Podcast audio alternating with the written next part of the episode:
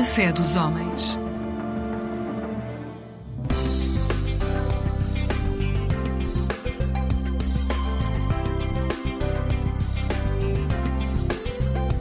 Eclésia Igreja Católica.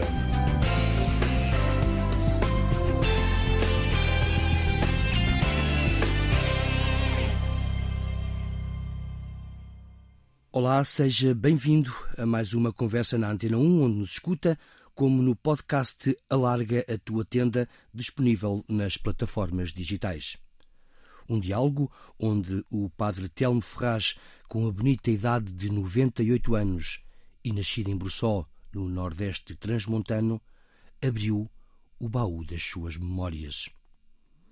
Palavras vividas e cheias de emotividade pelo entrevistado que foi o primeiro capelão de barragens em Portugal. O sacerdote esteve também em Angola, na construção da barragem de Cambambe e na localidade de Malange ajudou a construir a obra da rua. Palavras na primeira pessoa.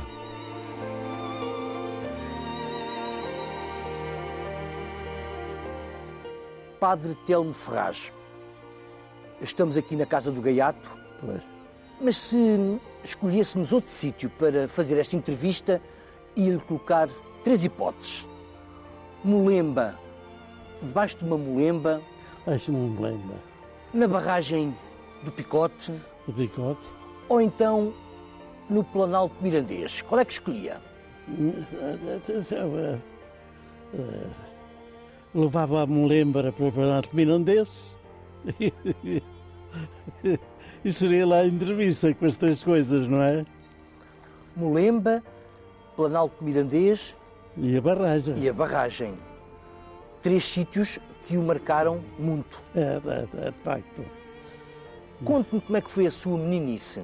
Quando era criança, como é que foi a sua meninice, a infância em Brussó, onde nasceu? Ah, foi uma coisa simples, era mas outras crianças, não é? Não foi assim nada de extraordinário. Frequentei a escola lá com as outras crianças e depois fui para o seminário. A minha ida para o seminário é que transformou um pouquinho a, a, o meu modo de, de, viver, não é? Uh, para o seminário de Vinhais, uma vila lá no norte, não é? E depois de três anos, vim para o seminário de, de Bragança. Sempre quis ser padre, já, já quando tinha 5, 6, 7 anos? Fui para o seminário, por, pronto, os meus pais mandaram-me. Coitados, eh, eh, eh, os pais em trás dos montes gostam muito de, de, de dar tudo aos filhos, não é? E, e meu pai pôs-me assim no seminário não com grandes interesses, não é? Mas no seminário, calhou. Calhou ir para o seminário também. Tinha mais irmãos? Tinha duas irmãs só, duas irmãs. E os seus pais, o que é que faziam? O meu pai tinha uma oficina de calçado. É, era, era muito bom. E tinha assim uma certa influência na aldeia. Era uma, eh, era assim uma pessoa muito reta, muito, é, muito bom. Então quer dizer que o padre eh, Telmo nunca andou descalço? Não, não, não, não, não. Não. Não. Meu pai ganhava o suficiente com as suas oficinas e, e com os campos. E com os campos. Tinha vinhas e a sua mãe? A minha mãe era uma santa mulher. É. Então? É uma grande mulher.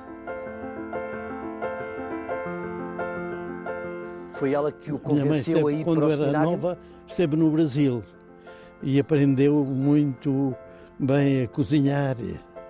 Sabia muito, muito bem de culinária. Quando vinha qualquer pessoa de, importante à nossa aldeia, minha mãe é que cozinhava para eles. Ou para o bispo, ou para o governador, era sempre minha mãe. Que o parco da aldeia e as autoridades chamavam minha mãe para, para cozinhar, não é? Portanto, era uma pessoa muito querida na aldeia. Uh, ele era Isabel, mas uh, o mundo todo lhe chamava Isabelinha. A escola de Bruçó, onde nasceu, não tem tantas crianças como antigamente. Não tem nenhuma. Não tem nenhuma criança.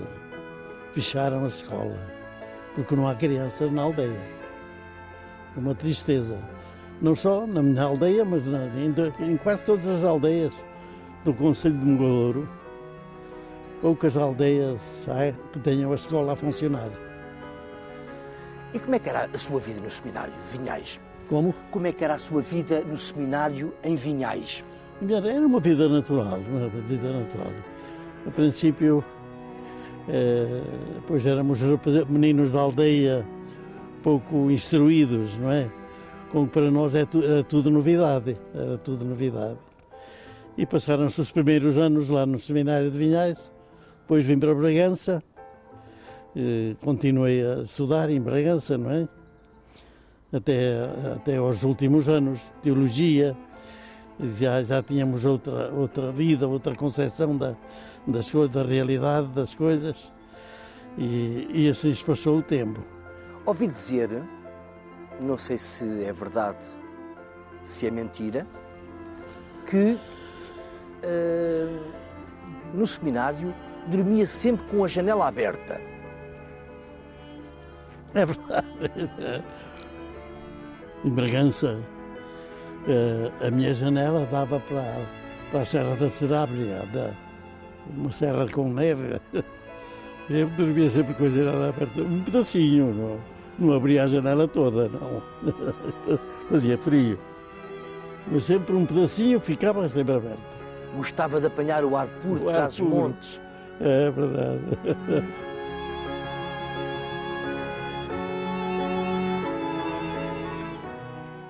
É verdade.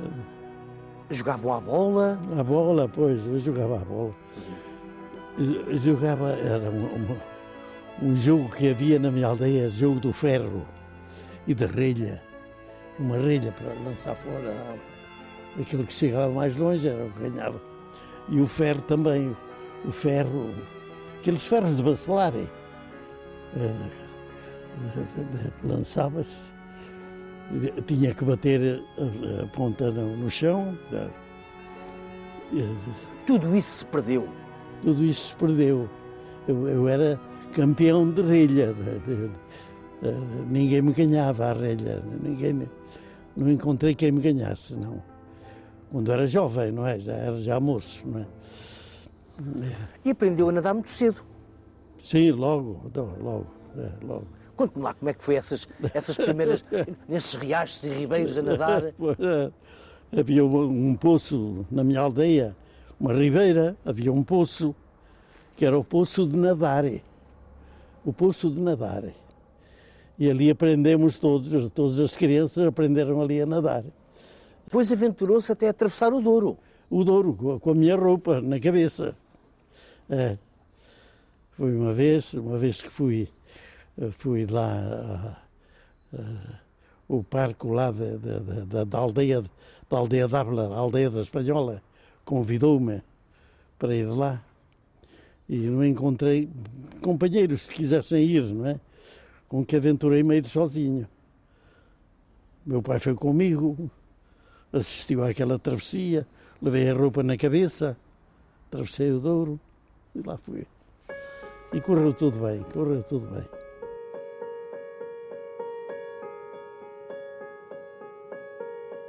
um jovem destemido. É, não, não, tinha qualquer receio assim, não, não tinha qualquer receio. Eu sei que também sempre foi muito amigo dos animais e depois colocava nomes aos seus animais.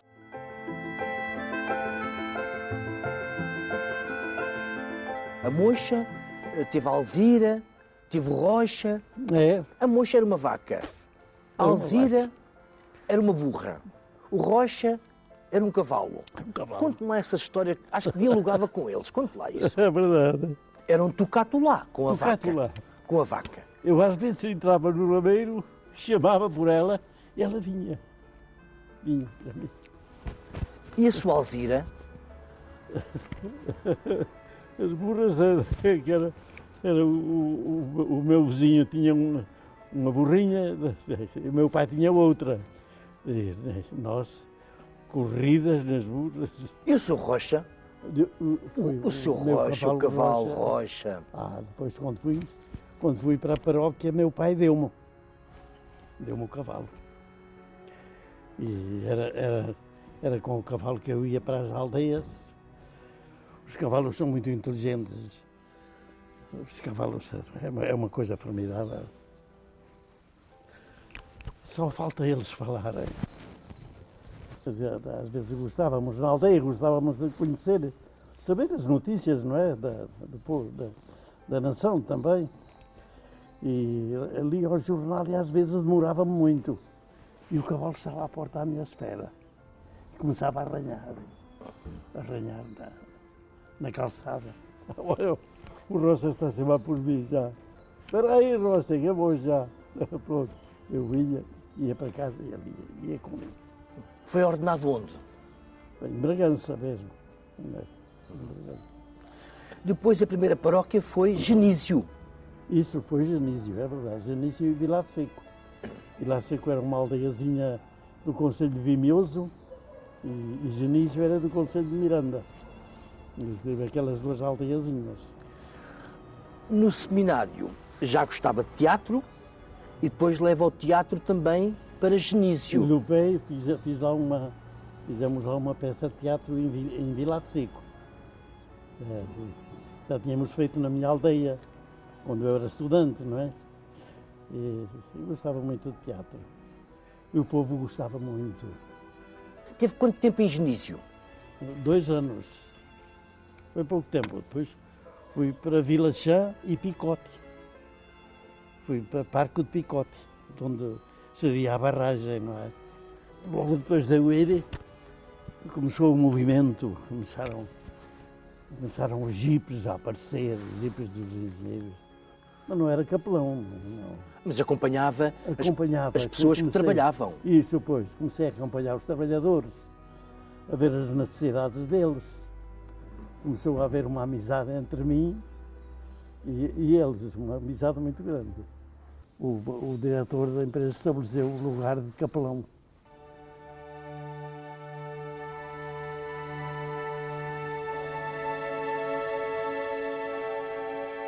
Nunca tinha havido um capelão nas barragens. Então é o primeiro capelão? Sim, é o primeiro capelão.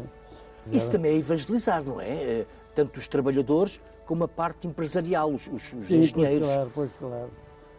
Mas estava mais do lado dos trabalhadores ou do lado empresarial?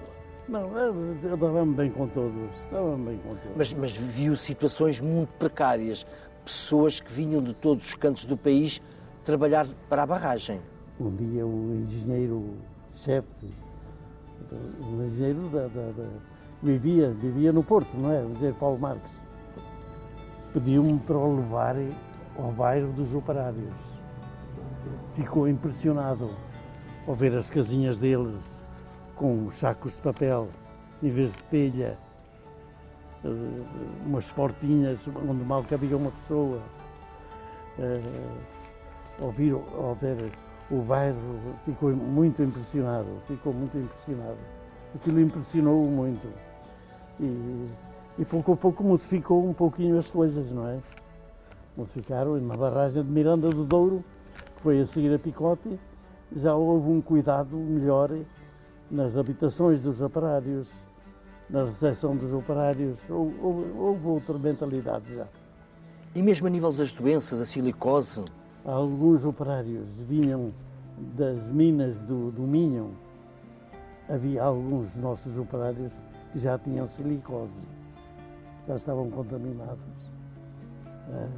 E quando é que pensou escrever aquele livro, O Lodo e as estrelas? Foi, eu ia escrevendo os apontamentos, às vezes saía para fora, qualquer acontecimento passava, eu apontava. Foram apontamentos. Depois alguém os viu, foi, foi a assistente social. Um dia mostrei-lhe os papelinhos, disse, queria ver a vida dos operários. Olha, leia aqui. Ela ficou impressionada com aquilo. Mas eram apontamentos meus, apontamentos meus sem, sem qualquer intuito de, de publicar um livro, não é? Foi o primeiro. Foi o primeiro, foi. foi, foi.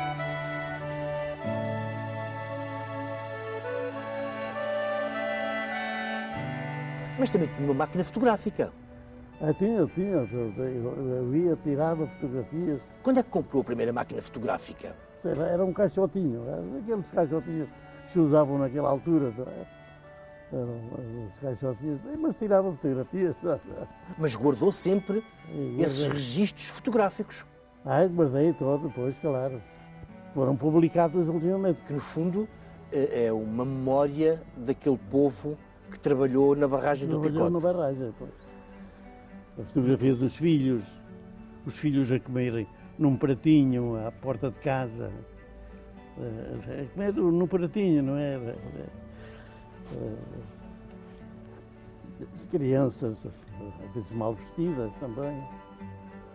Eh, Foi muito bonito. Esse, muito esse livro, como retratava um pouco da realidade social de uma barragem, na construção de uma barragem, acho que foi apreendido pela PID ou que não, não pôde ser publicado na altura, ou não? Ora bem, eh, houve qualquer coisa. de facto. O livro saiu e causou um impacto grande, não é? Eh, Isso eh, da parte da. da a, a PID não gostou, não. E a sua relação com a Casa do Gaiato? Quando é que começou? Com, o- com o Padre Américo. Ah, foi de- na barragem de Cambambe. Barragem de Cambambe. Como é que estava no Picote e depois co- como é que vai, vai para Cambambe? Depois foi com, com um engenheiro. Há um engenheiro é que levou para lá? eu levou-me para lá. Ele eh, disse lá à empresa que o contratou, que era a Sonef, de, de Lisboa, não é? Ele disse, olha, eu gostava de levar o, o, o nosso capelão. O capelão, para que é que o senhor quer o capelão? Para que é que quer o capelão? Para fazer a barragem? Não, não, é uma companhia. Entre ele ele tem muito, muitas boas relações com os operários, não é? E isso é um, é um, é um benefício para, para- também para, para a obra. E, e fui para Angola, foi nessa altura que fui para Angola.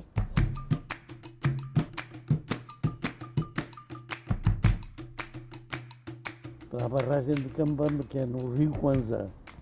Kwanza é um rio com caudal formidável, muito, muito maior que o, que o caudal do Douro é um caudal grande.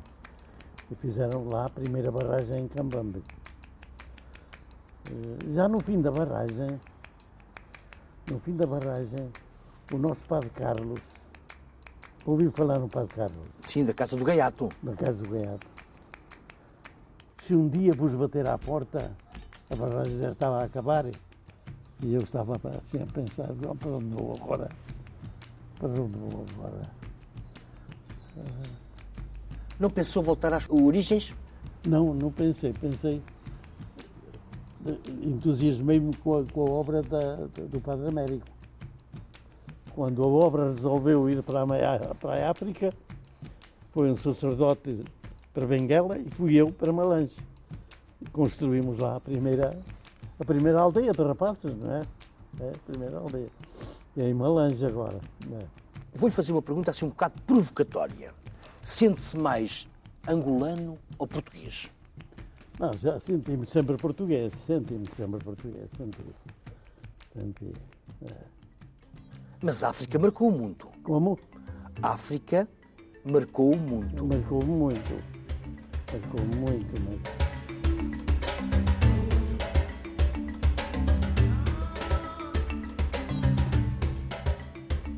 Esta nossa ideia de, do amor à pátria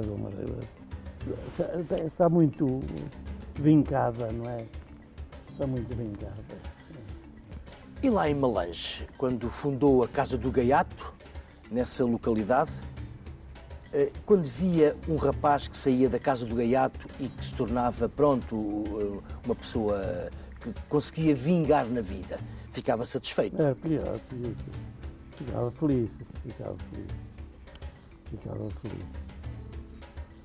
Sei que também uh, é um homem construtor ou executor de sonhos. Conseguiu construir uma aldeia de leprosos. Ai, a aldeiazinha. É Conte-me essa história. Como é que isso surgiu? que visão foi essa? Uh, até tenho aí no livrinho, não sei se a minha, a minha entrada lá para, para, com o engenheiro Eduardo de Oliveira, não é? para pedir ajuda. Né? Um dia andei lá no escritório dele, encambamos já.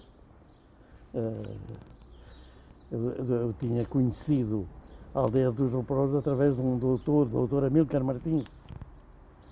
Era um médico do Dondo, da vila do Dondo, uma vila perto de Cambambe. E, e, e e, ele visitava os leprosos. Um médico visitava os leprosos. E os leprosos falavam com ele e tocavam-lhe. E eu pedi ao um dia leve-me. Gostava de conhecer a aldeia dos leprosos. Se, se o doutor me levasse, ah, quando quiser para a tarde, vamos, a primeira vez que for lá, eu levo. Levou-me. Eu fiquei impressionado com a simpatia que havia entre os leprosos e o médico.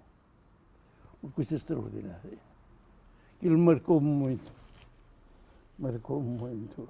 Porque naquele tempo, como agora, não é? Os leprosos, a gente tem medo, não é? Sim, as pessoas ficam assustadas. Pois, as pessoas ficam assustadas, não é? Depois eu fui. O, o doutor Amílcar Martins foi embora do, do, do Londres e eu continuei a visitar os leprosos. E continuei uh, as relações que havia entre o médico e eles passaram para mim e para eles. Foi extraordinário. Foi, foi Até conseguiu colocar água. Ah, é na montanha havia uma fonte. Era uma montanha, não é?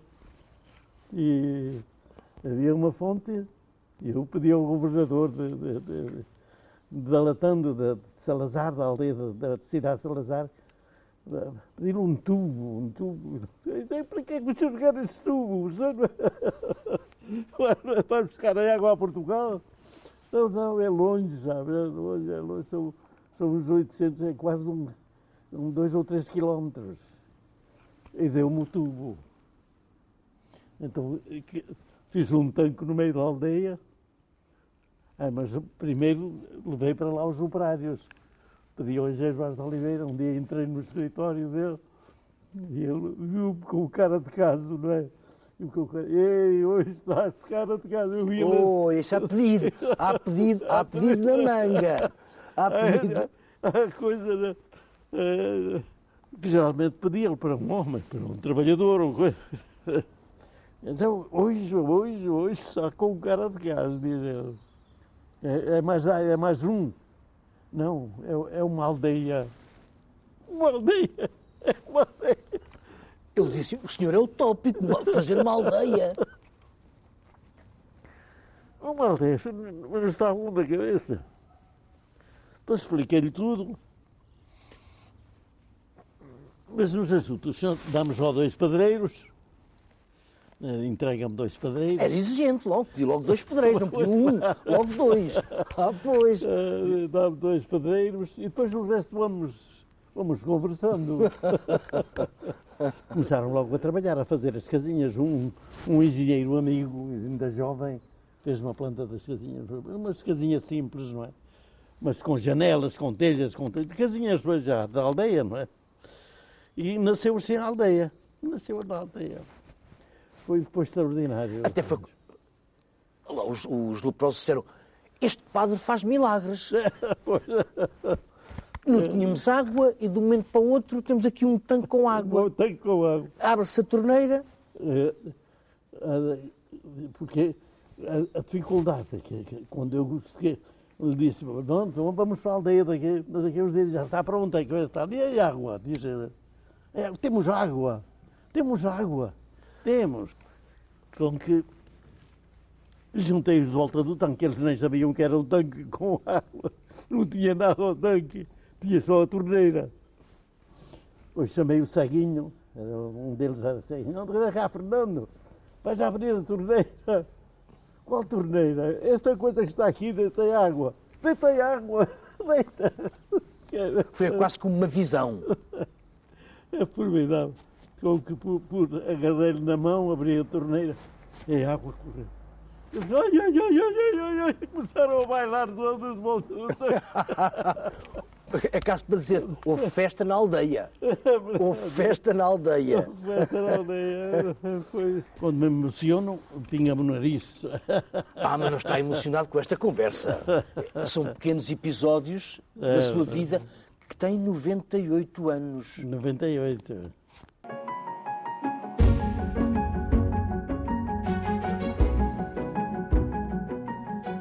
Noventa e oito? Sim, tem 98, não tem? É, fiz 98, pois Sim. foi. Fiz 98. É uma vida. É uma vida. Fez muita coisa. É pouco, não, não fiz muita coisa. Não foi muita coisa, não. Fez. Tem, tem amigos. Como? Tem amigos. Isso tem, tem muito amigo. É verdade.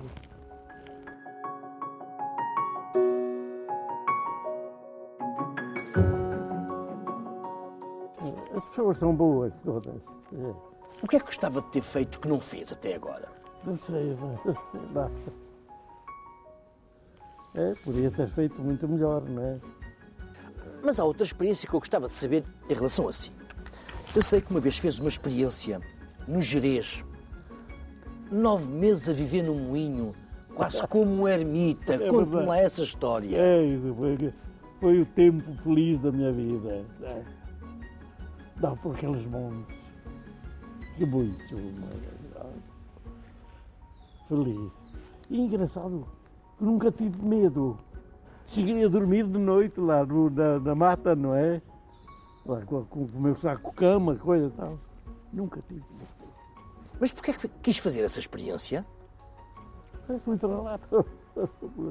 Com um moinho É, muito- é verdade. É. e os alimentos? Ela levava na aldeia, comprava, né? Comprava, tinha lá sempre as minhas batatinhas, o azeite, tinha lá tudo no moinho. Né? Fazia lá os, os meus, os meus guisados, eram pobres, mas pronto. E o seu bacalhau? Como? E o seu bacalhau que gosta muito?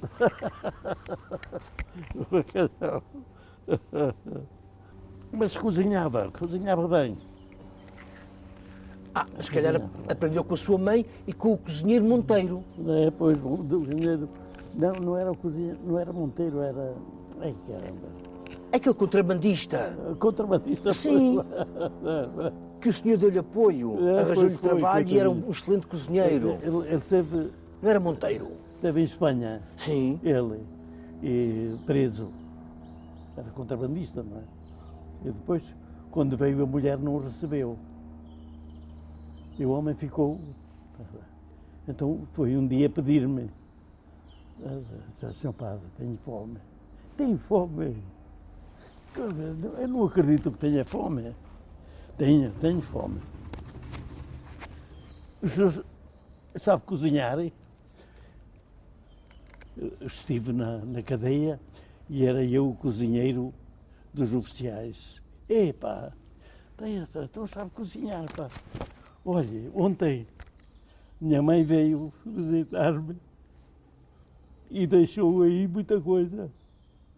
Sempre deixava sempre eh, com que o senhor vai ali para a cozinha, mexe naquelas gavetas, mas encontra tudo. E cozinha para os dois. Faz um jantar para os dois. Fez um jantarzinho. Oh, cinco estrelas. Por trás da orelha, como se costuma dizer, batatas e bacalhau. E com um bocadinho de azeite, ui, foi um petisco. Nunca mais saiu da minha casa. Ah, arranjou logo um cozinheiro.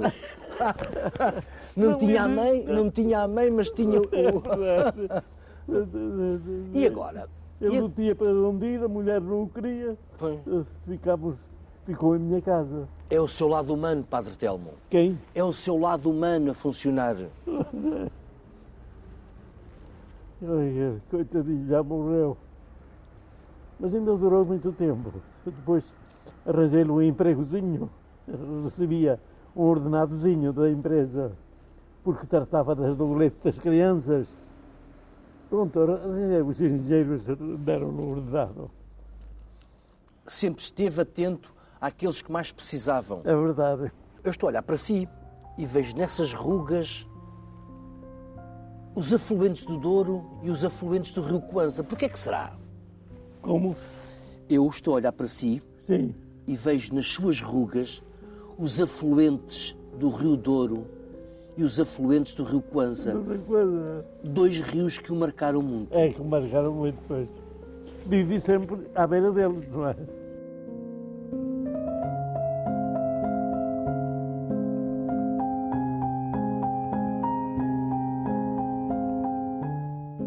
A nossa entrevista está a chegar ao fim. Uh, nós os dois estamos de boina, não combinámos nada. Eu, o Pato Telmo e a sua Filomena. Quem é a sua Filomena? é, agora sem, sem, a, sem a bengalinha já não ando bem. É, preciso de um apoio. A sua Filomena ainda é um bom auxílio. É um bom auxílio, é. é verdade. Gostou? Gostei. Emocionei-me um pouco. Agora estas recordações todas emocionaram-me, não é?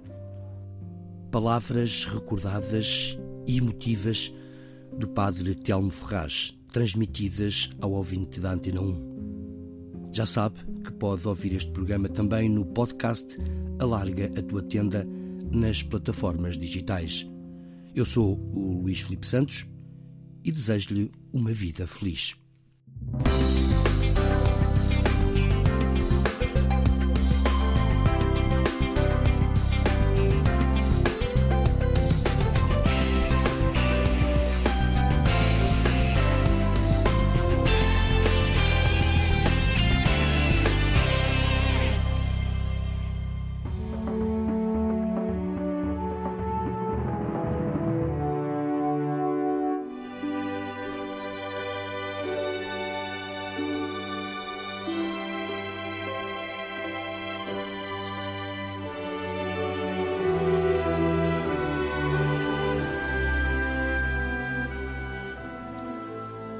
Boa noite, sejam bem-vindos ao programa A Terra um Só País, um espaço da autoria da Comunidade Bahá'í de Portugal.